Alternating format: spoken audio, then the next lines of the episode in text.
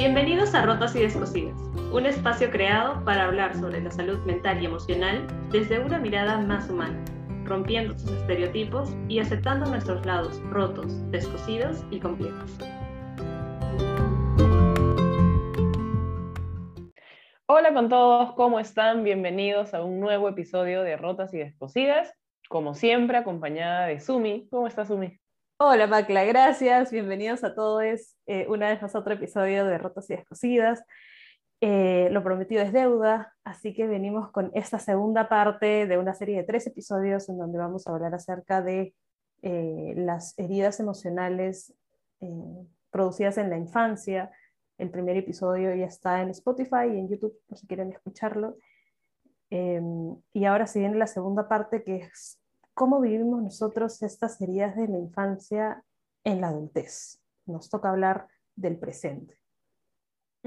Porque si bien es cierto, revisamos juntos la vez pasada de cómo estas heridas se originaban, por qué se originaban en la infancia, cómo es que nuestros vínculos con nuestros cuidadores, que pueden ser nuestros padres o no, han influido en la forma en la que vemos el mundo, que nos relacionamos, que sentimos, que gestionamos lo que sentimos, que creemos, etc. Es decir, en la infancia se, se, construyen los lentes con los que más adelante vemos el mundo. Pero creo que ahora que somos adultos, y por eso nos animamos en hacer este episodio, todos nosotros tenemos una, una especie de pronóstico, una especie de, no pronóstico, sino como un promedio, digamos, de cuál es nuestra tendencia cuando estamos con un otro. Puede ser con unos amigos, con la familia, con la pareja, en un trabajo. Hay una especie de tendencia en cada uno de nosotros. Y este capítulo es una invitación. Una vez más, hacemos el disclaimer de la vez pasada, desde siempre, desde la empatía, desde la sensibilidad. La idea no es chancarnos y decir, ah, esto lo tengo mal, ya me di cuenta, eh, por eso soy así, por eso soy así, desde ese lado tan duro y tan exigente. Esta es una invitación a vernos en un espejo amable, porque solo así es que podemos transitar hacia un cambio, eh, hacia reparar nuestras heridas pero para repararlas primero tenemos que verlas y para verlas tenemos que hacerlo desde un lado consciente, desde un lado respetuoso. Así que empecemos, empecemos. Qué bien a tu mente, Sumi, cuando, cuando traigo el tema al frente o cuando traemos el tema al frente de las heridas emocionales ya de adultos. Pienso, eh, hay este concepto que se llama pues, eh, el niño herido, ¿no? Entonces, lo primero que se me viene a la mente es esto, ¿no? Justamente cómo vivimos este niño herido ahora que muchas veces hasta no solamente pasa desapercibido, sino que a veces hasta es rechazado, ¿no? Es esta, este niño que, este niño, niña, niñe, que ha pasado por situaciones complicadas que ya hemos mencionado en otro momento en, en el primer episodio de negligencias, de carencias, ¿no? De espacios donde no han sido cuidados, cuidados, sostenidos, emocionalmente hablando, eh, y que hoy de alguna manera manifiestan su sentir pero que también hay un conflicto en el juicio y como tú dices, es bueno mirarnos en los juicios, pero hay una mirada de esto yo no lo debería tener, ¿no? O esta mirada ni siquiera de como, no, pero esto no existe, ¿no? Lo ignoro, simplemente lo dejo de pasar, lo dejo pasar. Entonces, eh, eso es lo que pienso yo cuando viene a mi mente eh, este, este adulto que, que ha sido herido y que necesita curar. Como tú dices, primero es importante mirar y creo que es importante que, que empecemos viendo también eh, distinguiendo, ¿no? Cuáles son las heridas que sí son las heridas de la infancia eh, y cómo puedo, cómo puedo mirarlas de una manera diferente, ¿no? Entonces, más o menos eso es lo que se me viene. ¿A ti qué es lo que se te ocurre cuando hablamos de, esto? Yo, yo sigo con el concepto que traes tú del niño herido y, y, creo que me surge una pregunta que quizás las personas que nos están escuchando nos las harían si estuvieran aquí. De, oigan, Em, todas, todos tenemos una herida, ¿no? Creo que es una buena pregunta. Todos los seres ah. humanos em, tenemos esta, esta herida, ¿no? Porque vienen a mi mente muchas personas que tienen esta apertura, digamos así, de poder mirar su historia y de poder reconocer con mucha facilidad, oye, sí, mira, la verdad es que yo ahora que las escucho, contacto con esto, contacto con el otro, etcétera, etcétera. Pero también vienen a mi mente aquellas personas que, que más bien están del otro lado, ¿no? Y que dicen, oye, pero mira, la verdad es que en mi infancia las cosas han sido muy regulares, ¿no? He recibido cariño, atención, educación, oportunidades. Aparentemente todo está tranquilo. En orden, todo está tranquilo. Y aquí no estamos y no somos nadie tampoco para firmar en piedra absolutamente nada, porque por eso es que nuestro trabajo es muy individual para responder esa pregunta de, oye, Pepito, Pepita, Sumi o Macla, ¿tienen una herida? Realmente hay que conocer todo el contexto y toda la historia de cada persona. Pero creo que sí es importante partir del principio que hemos sido criados en un contexto humano. Y desde que hemos sido criados en un contexto humano por humanos, partiendo del principio que todos somos imperfectos, de alguna u otra forma, hay ciertas cosas que heredamos de nuestras familias o de nuestros cuidadores. Nadie dice que son errores, nadie dice que son cosas monstruosamente complejas, no necesariamente, pero sí son cosas que muchas veces nos, nos han puesto los lentes de alguna forma. Y, la intención de este capítulo es ver estas heridas, pero no desde ah, una herida que ha sido provocada solamente desde un gran trauma, sino también desde la simpleza del vínculo. Porque ahí donde en el vínculo hay veces que sí, es cierto, mi mamá pudo ser súper buena, súper atenta, súper trabajadora, etcétera, etcétera, pero también habían cosas quizás que yo desde niña necesitaba y que no tuve. Y no porque mi mamá sea mala y sea una mala persona o no quiso o etcétera, sino que ella me dio lo que pudo. Y creo que desde ahí esa pregunta de todos tenemos una herida, creo que se responde. Todos tenemos una historia y todos en nuestra historia tenemos, tenemos, hemos tenido vínculos cercanos que nos han prestado sus lentes y nosotros hemos hecho más o menos una tendencia. Y para eso estamos aquí, ¿no? Como para revisar juntos cuáles son nuestras tendencias ahora que ya estamos grandes, para ya luego, como tú bien dices, acercarnos a, a tratar de reparar un poco. Esto que tú decías de, claro, todos tenemos una historia y esta pregunta tan importante de, ¿realmente todos tenemos una herida de la infancia? Me lleva a mí a preguntarme, entonces, ¿cómo yo sé si lo que siento es una herida de la infancia o no? ¿No? Porque hay cosas que pueden haber nacido en la infancia y que eventualmente también pueden haberse solucionado en el proceso o cosas que a veces uno simplemente ignora y no termina de conectar, ¿no? Ha pasado que he conversado con personas en terapia y que eh, de alguna manera me comentan algo que según ellos viene hace un par de años, que sí, no, es algo poquito, ¿no? Y luego se viene esta pregunta que yo hago en terapia y es, ¿desde hace cuánto te estás sintiendo así? ¿O recuerdas algún otro momento, ¿no? Que te haya pasado. Por ejemplo, no sé, eh, tengo mucha vergüenza de hablar en público, ¿ya? Pero es reciente, es de, la universidad, ¿no? Y ahora en el trabajo tengo problemas.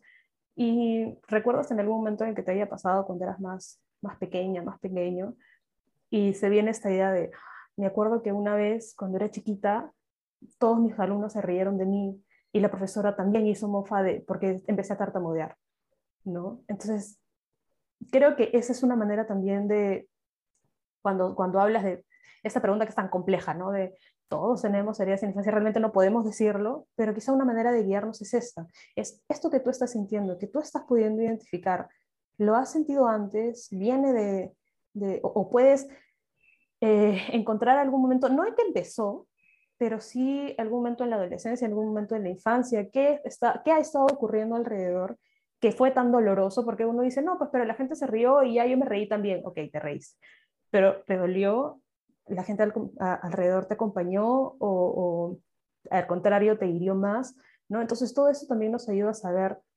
eh, si lo que estamos sintiendo, si este conflicto que viene al presente, o que está en el presente, perdón, es parte de algo que ocurrió recientemente, o si finalmente sí es propio de una herida de la infancia.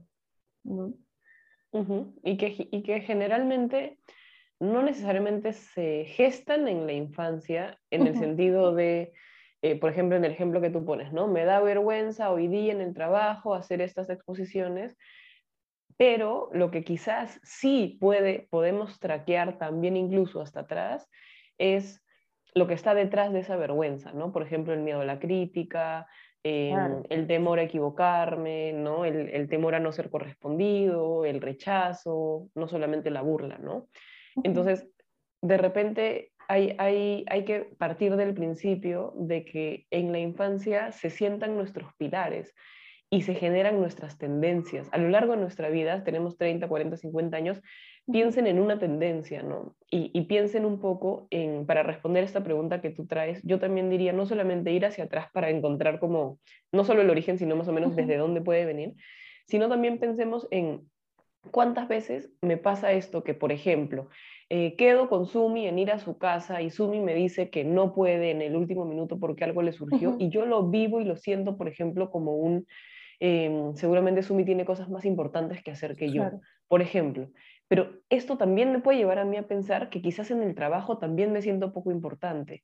Y de repente esto también me puede llevar a recordar que cuando eh, no sé, mi perro juega más con otros perros que conmigo, también me siento poco importante para mi perro. y así sucesivamente, como a eso me refiero con tendencia, que no es algo, si me pasó, por ejemplo, lo noto hoy día con Sumi, no es que me pasa con Sumi o en mi relación con Sumi, sino que es algo mío, que forma parte de mis lentes, que hace que la, la realidad yo la lea desde ahí, ¿no? La lea desde esa herida, desde, en el fondo me siento poco importante, en el fondo me siento reemplazable, por ejemplo. Y a partir de eso, absolutamente todo lo que gira a mi, alrededor y en mi entorno comienza a sonarme por ahí y hacerme, obviamente, cargar con lo emocional de sentirme bajoneada, sentirme triste, molesta, irritable, etcétera, ¿no? Y eso me hace pensar en las interpretaciones que uno hace al respecto, ¿no? Como tú dices, estos lentes son como la interpretación que yo tengo, porque tranquilamente puede ser, ay, Maclar no puede verme hoy día porque está ocupada, pues no, ya, bueno, buscaré otra cosa, ya, es más, vamos a programar otra fecha, ¿no? Mejor y que es muy diferente a, mejor no le digo nada porque seguramente no me quiere ver y si le vuelvo a decir se va a sentir presionada. ¿no? Eh, y estas interpretaciones, eh, la, la, la, terapia, hay esta, esta rama que se llama cognitivo-conductual, que habla acerca de los pensamientos nucleares, me parece, eh, y que justamente nosotros vivimos alrededor de eso, ¿no?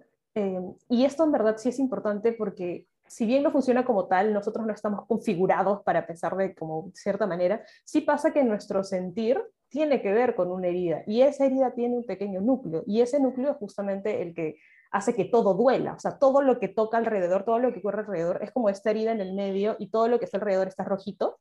Tú tocas afuera y bueno, no sientes nada, pero tocas más al centro y vas sintiendo la heridita, ¿no? Entonces, esta herida está en dónde? En mis vínculos ah, entonces mis vínculos se van a ver afectados. Está relacionado con mi autoestima, entonces todo lo relacionado con mi autoestima. Está centrado en eh, mi, la confianza en, no sé, porque hay personas que tienen, son tan específicos, incluso no confío en cómo yo... Em, eh, en, en, cómo estoy pensando, ¿no? Seguramente siempre estoy equivocado, seguramente pienso muy lento. Entonces, todo eso se ve como salpicado por esta herida y como tú dices, finalmente terminamos interpretando, terminamos poniéndonos estos lentes, que hacen que de alguna manera arrastremos, no me gusta mucho la palabra arrastrar, pero como terminamos arrastrando estas heridas, que hacen que nosotros también nos sintamos mal. Y, ve, y vemos de alguna manera solamente los síntomas, entre comillas, no todo el, dolor que ya se siente, cuando hay mucho más a fondo. Y existe esta posibilidad de ser introspectivos y pensar, no necesariamente para ir al origen, como decías en un momento, pero sí para hacer este, ese tránsito de, ok, lo que me pasó con Macla, a mí me hace sentir mal, porque seguramente ella no quiere saber nada de mí. Ok, a ver, pensemos. ¿De dónde, eh, ¿De dónde viene esto? En algún momento, y ahí creo que, al menos en, mi caso funciona usar esa pregunta de me he sentido así en otro momento, ay sí, porque hoy en la mañana mi jefe me le di mi, eh, mi informe y me dijo, ay, ya déjalo ahí, no me dijo gracias. Entonces seguramente no le intereso. Uy, pero también me ha pasado con mi hermano que le invité a comer y me dijo, ah, ya, gracias, pero no me invitó en otra salida, ¿no? Como que para estar equitativos. Entonces seguramente ni siquiera quieres estar como conmigo, ni siquiera mi hermano me quiere. Entonces empieza todo esto como maquinar eh, y termina aparentemente eh, confirmando la idea que teníamos nosotros inicialmente. Como que termina haciendo que la herida sea más grande. Tal cual, tal cual. Y ahorita que, que decías esto, se me viene a mi, a mi mente un ejemplo medio tonto, pero creo que es relevante porque cuando a veces, em, cuando a veces nos pasa que tenemos una herida, sea consciente, sea que seamos consciente o que no, esta herida de alguna forma configura la mirada que tenemos hacia el frente. Y alguna vez ha pasado, por ejemplo, cuando alguien sospecha que está embarazada. Y, creo que las personas que nos pueden escuchar pueden saber, pueden reconocer esto. Tú de repente piensas que puede estar embarazada y sales a comprar pan a la bodega y de pronto todo, todo hay embarazadas por todas partes, bebitos por todas partes, sí, sí, sí, cochecitos por todas partes, ofertas de pañales en todas partes. Y uno siente que es como, ¡oh! son señales del destino. Debe ser porque estoy ta, ta, ta, ta, Claro. Y en realidad no es eso. Quizás y muy posiblemente en cualquier otro momento hayan, hayan habido la misma cantidad de embarazadas y de bebitos y de pañales en la calle, solo que en ese momento que tienes esa angustia, le prestas más atención a todo lo que está a tu alrededor que tiene que ver con eso. Y sucede como la, ¿cómo se llama? La profecía autocumplida, ¿no? Exacto. O sea, esto que tú sospechas y de pronto, como le prestas más atención a esos estímulos que están a tu alrededor, dices, ah, ya ves, ya ves, se confirma. Se confirma. Y eso pasa cuando, cuando, o sea, perdón que te corte, cuando tú decías el ejemplo de, eh, de, de, nuestras heridas personales, ya saliendo un poco del otro ejemplo que puse, eh, si yo tengo esta herida, por ejemplo, de no soy importante, voy a literalmente, así como en el ejemplo de la embarazada, como a detectar con demasiada destreza y habilidad todas las mini evidencias que pueden haber de, ah, invité a mi hermano a almorzar, pero él no me invitó de vuelta. Ya ves, una evidencia para yo sentirme así. Y vivimos en, en, ese modo. Y cuando vamos a terapia, y, y, a mí me resulta muy importante porque yo como paciente lo he vivido y con mis pacientes también, o sea, de ambos lados, es muy interesante como poner al frente esta tendencia o este promedio, ¿no? De, oye, ¿qué sueles, ¿a qué le sueles prestar atención en tus vínculos?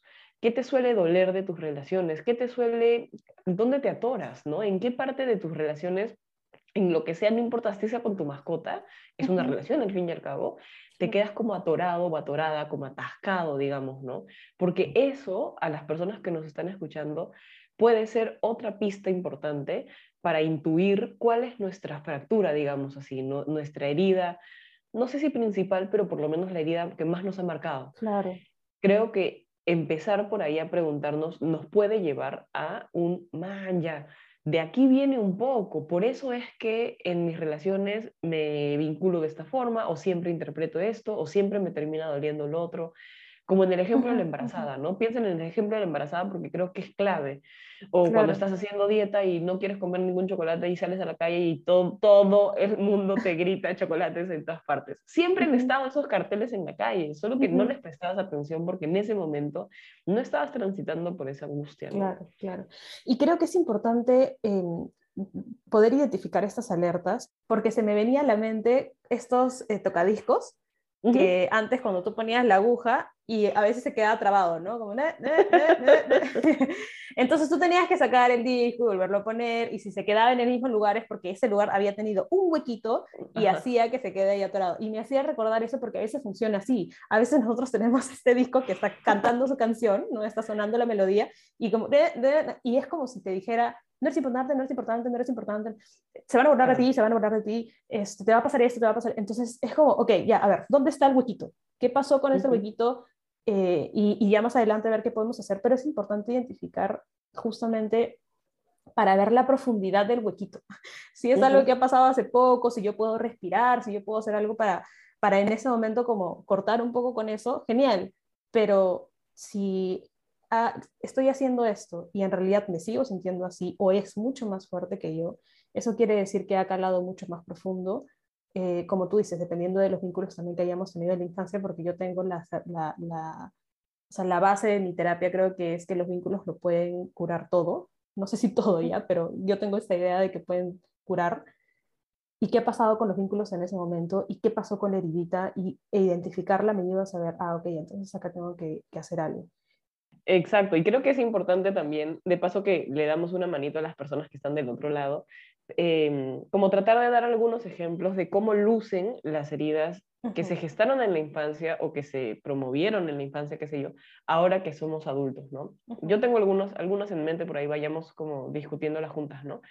Em, por ahí se me viene a la mente alguna persona, por ejemplo, que de adulta es muy es extremadamente complaciente, ¿no? Y es extremadamente complaciente y, y, muy buena y muy atenta y muy servicial y muy respetuosa.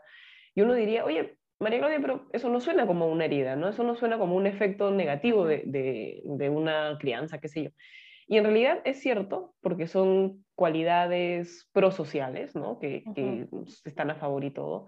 Pero pensemos un poco qué hay detrás, pensemos un poco qué hay detrás de esta súper bondados, de, ser súper respetuoso, de ser súper bien portadito, ¿no? Detrás también puede haber un niño o una niña que, que no quería incomodar, ¿no? Detrás también puede haber un niño o una niña que, que, le costaba ser, por ejemplo, el, centro de, atención, el ojo de la tormenta, y que de alguna u otra forma aprendió a ser así de complaciente, respetuoso, etcétera, para no ser visto, o para no cargar al otro, o para no generar problemas, ¿no? Claro, sí, o sea, de, hecho, y es muy difícil identificar esto cuando la sociedad lo aplaude, ¿no? Como decías tú, cuando nadie te dice, oye, está mal que tú todo lo que te digan lo hagas, ¿no? O sea, usualmente es uno mismo se da cuenta como, me molesta tener que estar diciendo, o me incomoda tener que estar diciendo que sí, o la dificultad de decir que no. Es más, me siento mal por sentirme mal, porque no está mal y se normaliza una situación como esa. Y ahí es cuando es importante mencionar que eh, las heridas de la infancia nos generan malestar. O sea, esto puede estar bien, o sea, puede estar bien que yo pueda eh, incluso pensar en otra persona, ser empática, pero si me genera malestar, ahí no, ¿no?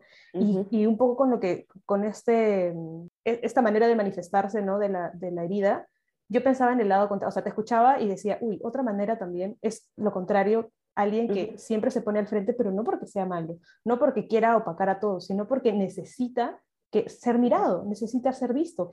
Es como estos, estos niños que en algún momento golpean a otros niños, que eh, necesita que le pongan límites, como, que, como si te estuvieran exigiendo que le pongan límites, eh, o han sido muy bullosos, y en la adultez es gente que es un poco más egocentrista, es, un poco, es gente que por ahí no tolera, pero no por molestia, sino por dolor, no tolera no ser el centro de atención, porque si no, no es... Eh, no se siente querido. Recuerdo el caso de alguien que, sí con el que hablaba, que lo podía identificar claramente y era doloroso porque me decía, siento que si mi chiste por ahí no es tan gracioso como el de la otra persona, entonces no me estoy sintiendo querido, no, no estoy sintiendo que me están prestando atención. Y esto es porque en la infancia hubo mucho de esto, ¿no? Como de, de la necesidad de querer este, tener esta atención y que lo relacionan con, como decíamos hace un rato, ¿no? estas interpretaciones. Ah, ya soy el centro de atención, quiere decir que soy querido. Si no soy el centro de atención, quiere decir que nadie me quiere. Y a veces esto también se ve, eh, al contrario de aplaudido, se ve como rechazado. Y qué doloroso que algo que uno esté buscando como casi casi una necesidad de, uy, ¿quién no quiere ser querido, no?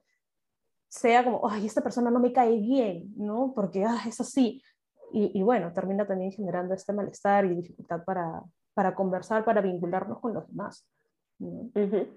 tal cual. Y qué bueno que, que, le diste la vuelta un poco a la, como que la otra cara de la moneda, digamos, ¿no? Para tratar de ver que, bueno, el humano siempre se mueve en un, continuo, ¿no? Estamos de un lado, vivimos desde ese lado, hay otros que viven del otro por la propia historia y todo, ¿no? También está esta otra mm, como forma, digamos, de, que una herida se pueda manifestar, por ejemplo, cuando vemos a un adulto que es muy exigente, por ejemplo, tanto consigo mismo como con su entorno, como con los demás, en general en el trabajo, en los estudios, etc. Y de alguna u otra forma, quizás ese adulto, ese hoy adulto, cuando era niño, encontró que por su misma crianza y, los mensajes que recibió, que esa era la única forma de, ¿no? de surgir, la única forma de cumplir objetivos, la única forma de, de avanzar, de crecer, pero también eh, cuando, cuando en terapia he acompañado personas que, y hemos hablado un poco de este tipo de, manifestación, vemos que de fondo conectan con, oye, pero no será que este, este, vamos a decirle, ¿no? Este lado mío que es muy exigente, muy crítico, existe en la medida que grita más fuerte que un lado que me cuesta más mirar. Y es como súper profundo eso, porque es como, wow, es cierto, este lado exigente ocupa una voz como de, ya, ponte, haz la tarea, hazte bien. Este entrenador violento, ¿no? Exacto, como un militar, como cuando hablábamos, ¿te acuerdas? En el del lado capítulo. Y al final del día, claro, como este lado, como tú dices, un militar, un entrenador, qué sé yo, que grita muy fuerte, en, en, la medida que más grita, hay algo que está callando, ¿no? Hay, hay, hay, otra voz que no le estamos dando lugar. Entonces lo ponemos al frente una vez más para que las personas que nos escuchan por ahí, si se identifican, traten de pensar más allá de lo que puede ser obvio, porque puede resultar un poco obvio que el lado exigente nos empuja a tratar de ser mejores, que de repente nuestros papás fueron exigentes con nosotros y por eso nosotros tenemos esta voz interna. Es cierto, y absolutamente, pero también puede esconder otras cosas un poco más más caletas, un poco más, mm, no sé, difíciles de conectar y de, y de mirar también, ¿no? Exacto, como más, más ocultas, ¿no? Porque a veces cuesta tanto contactar con la vulnerabilidad que para no mirarla construimos 30.000 defensas y muchas veces estas 30.000 defensas, una vez más, son estos lentes que nos hacen ser o muy críticos, ¿no? Personas que pueden ser muy exigentes, pero también están las personas que pueden ser muy críticas con sus amigos, por ejemplo, con su entorno, con sus trabajos, con... Pero es que esto debería ser de otra forma, porque yo estoy seguro que podría ser de otra forma, como que constantemente persiguiendo la razón. Y ahí siempre es importante, ¿no? Nuestro trabajo yo siempre creo que es muy privilegiado porque nos permite darle la vuelta, ¿no? Y decirle, oye, como persigues mucho la razón, ¿no será que hay otra cosa que te cuesta perseguir? Claro. Como no será que hay otro lado de la moneda que es más difícil ver y por lo tanto correr hacia el lado de la razón te, te resulta olímpicamente más transitado, más sencillo, más fácil, aun cuando emocionalmente cuesta mucho también, ¿no? Y me hace pensar en, en la, la, mm, confusión que existe entre la autoexigencia y la autosuficiencia y el amor propio. Porque son de estas personas que dicen, no, pero es que yo puedo sola, ¿no? Este, yo, yo puedo, yo puedo sola, y porque me quiero, y porque pues sé cuánto. Eh, y hay esta frase que yo recuerdo mucho de, claro que puedes solo, sola, sola, sola, pero no tienes que hacerlo en soledad. Porque finalmente todos somos responsables de nosotros, pero no por eso tienes que transitar este camino sin que nadie te acompañe, porque el amor propio no es tener que poder hacerlo todo solo, sino saber qué es lo mejor para ti, ¿no? Saber que eh, puedes, como este niño que tiene que comer verduras y que tiene que crecer sano, pero que también le puede dar su tortita de chocolate y también está bien, ¿no? Em, y también escuchándote, eh, pensaba en estas personas que son muy defensivas, ¿no? Que, es, que es, por ahí está relacionado. Son personas que se han tenido que, defender en la infancia, ya sea porque, o bueno, en la infancia y adolescencia, ya sea porque su entorno ha sido muy agresivo, ¿no? Eh, hacia la persona o hacia alguien a su alrededor. De hecho, hace poco conversaba con alguien que tenía esta cosa tan simple que ella veía tan simple como no querer lavar los platos. Y, y, me decía, lo que pasa es que me exigen en mi casa y yo ya tengo 25 años, ya no necesito que me exijan, ya yo, tengo, yo puedo hacerlo sola, ¿no? Y como viendo un poco más qué significaba esto para ella, me dijo, lo que pasa es que cuando yo era pequeña y lavaba los platos en mi casa, mi mamá siempre decía, ay, ¿lo han, ¿quién lo ha lavado? Lo han lavado mal, ¿quién ha barrido? Lo han hecho mal, así no se barre, eso no es así, no sé qué, la, Y la verdad es que no quiero que me digan eso no, no, no, me quiero enfrentar a eso, ¿no? Y es como que, por eso es como, ¡ah! me defiendo, no quiero, y ahí sale la agresividad. Estas personas que son bien agresivas, pero sin necesidad de serlo, porque esa es la manera, como lo hemos dicho en algún otro momento, son las maneras que tenemos para protegernos cuando somos niños y que finalmente traemos al presente. Es este ejemplo de eh, el elefante que cuando era chiquito, ¿no? Este clásico ejemplo del elefante cuando era chiquito y estaba con la patita atada a una estaca y que cuando crece y crece y crece, o sea, de una patadita puede sacar esa estaca, pero está tan centrado en que esa estaca no se va a mover que ella ni siquiera lo intenta, ¿no? Entonces nosotros traemos, así como este lado que tú decías complaciente, este lado em, defensivo, agresivo, exigente, ¿no? Eh, eh, la, defensa de, la agresividad del resto, ah, entonces yo también le voy a responder así, con agresividad. Y si alguien me dice algo en el trabajo de, oye, chequea este informe. ¿Qué? ¿Por qué? ¿Lo he hecho mal? Y, no, y esas personas se dan cuenta, pues, porque es como, y no quiero responder así tampoco, o sea, no me gusta estar molesto todo el día, pero no puedo evitarlo, es como inmediato, ¿no? Entonces, también hay ese tipo de, de respuestas de cuidarse, sí, pero ya es como desmedido, ¿no? tal cual. Y, y, todo lo que dices me lleva un poco a pensar en, en algo que también es bien importante de entender este tema, y creo que está súper bueno que lo recordemos siempre. Todas nuestras heridas no solamente se han formado por algo, sino que también permanecen para algo, porque tienen una función adentro nuestro.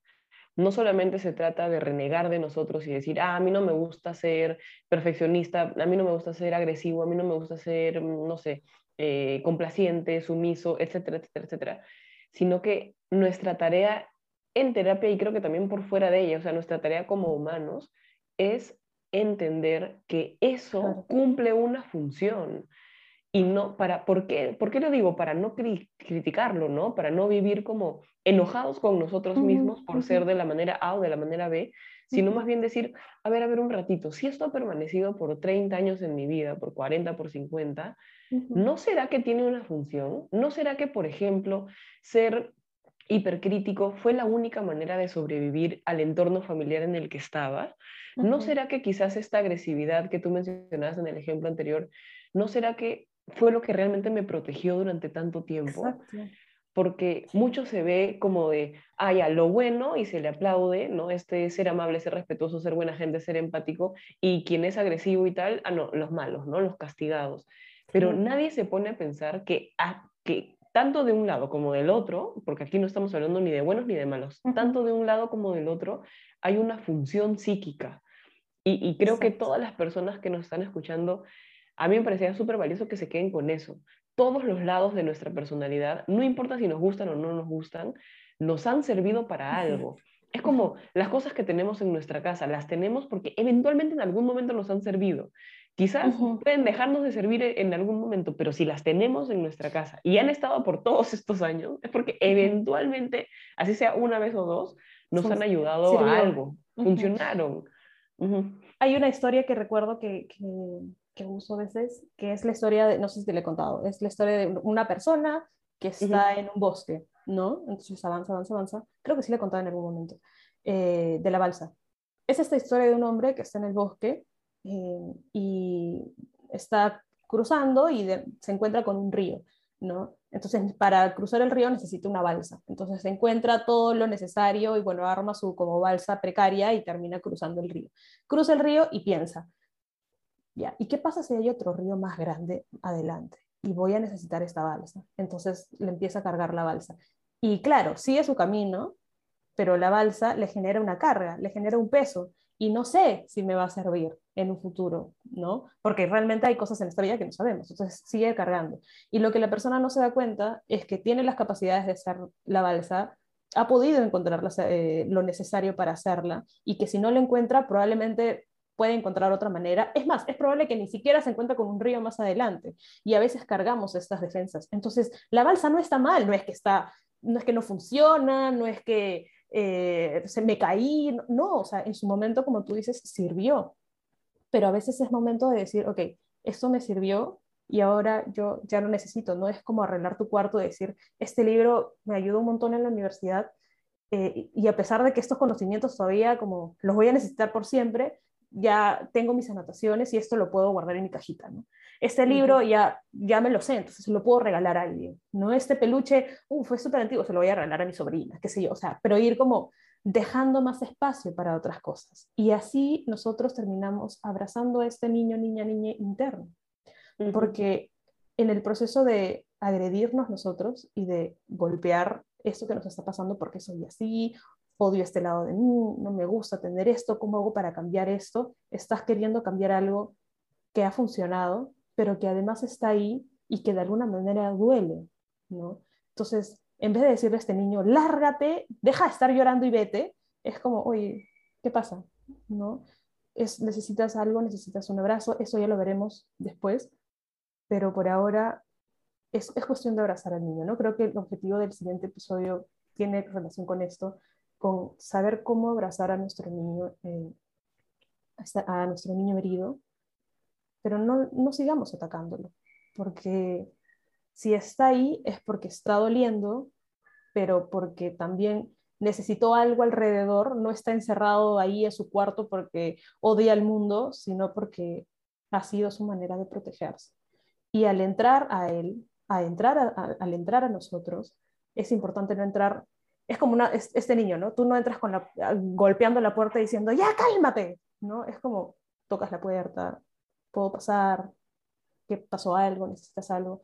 Seamos así con nosotros y esta creo que es una de las tareas más complejas, porque nosotros, pues, como conocemos cada rincón de nosotros, tenemos la capacidad de decirnos las cosas que jamás alguien podría decirnos, que podrían herirnos mucho. Pero identificándolo, sabemos que este niño, niña, niña necesita un abrazo, necesita un cuidado y necesitamos identificar que está ahí. ¿no? Si finalmente la herida no fue como tú lo mencionábamos al inicio, un trauma, ¿no? Eso no quiere decir que hayan cosas que igual sea bueno mirar, ¿no? El otro día alguien me decía, eh, ay, eres terapeuta, ¿y cómo sé yo si tengo que ir o no a terapia? Mira, ¿quieres cuidar tu salud mental así simplemente para conversar con alguien? Ve a, terapia, ¿no? La salud mental es como cualquier otra parte que uno tiene que chequear, pero si en el proceso nos vamos dando cuenta, o si por este podcast y el episodio anterior, uno se da cuenta que hay conductas que ya están como sospechosamente repetidas y que además me están generando daño, es porque hay algo ahí, como tú dices, ¿no? que se ha quedado atascado. Ese huequito del disco que está, repite y repite y repite la misma acción y que en su momento, por algo, por alguna razón, funcionó, ¿no? Eh, el sonido del tocadisco ayuda a saber que ese huequito está ahí. Entonces, ya veremos la manera de curarlo, pero por ahora abrácense, mímense, ¿no? Nosotros no, no solemos, no solemos hacerlo. Y yo creo que la analogía del disco es súper buena para, para seguir en ella, ¿no? En, en el sentido de, si queremos realmente disfrutar de esta canción, que puede ser la vida un poco, eh, creo que vale la pena darnos cuenta que, que nuestra agujita a veces se queda atorado y hace que la canción no se disfrute tanto.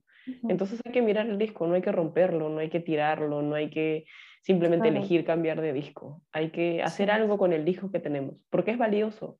Nuestra historia es valiosa. Nuestro niño herido, hay algo que le duele, pero no le duele porque quiere, no lo eligió, le duele porque porque nosotros no le estamos dando la oportunidad como adultos.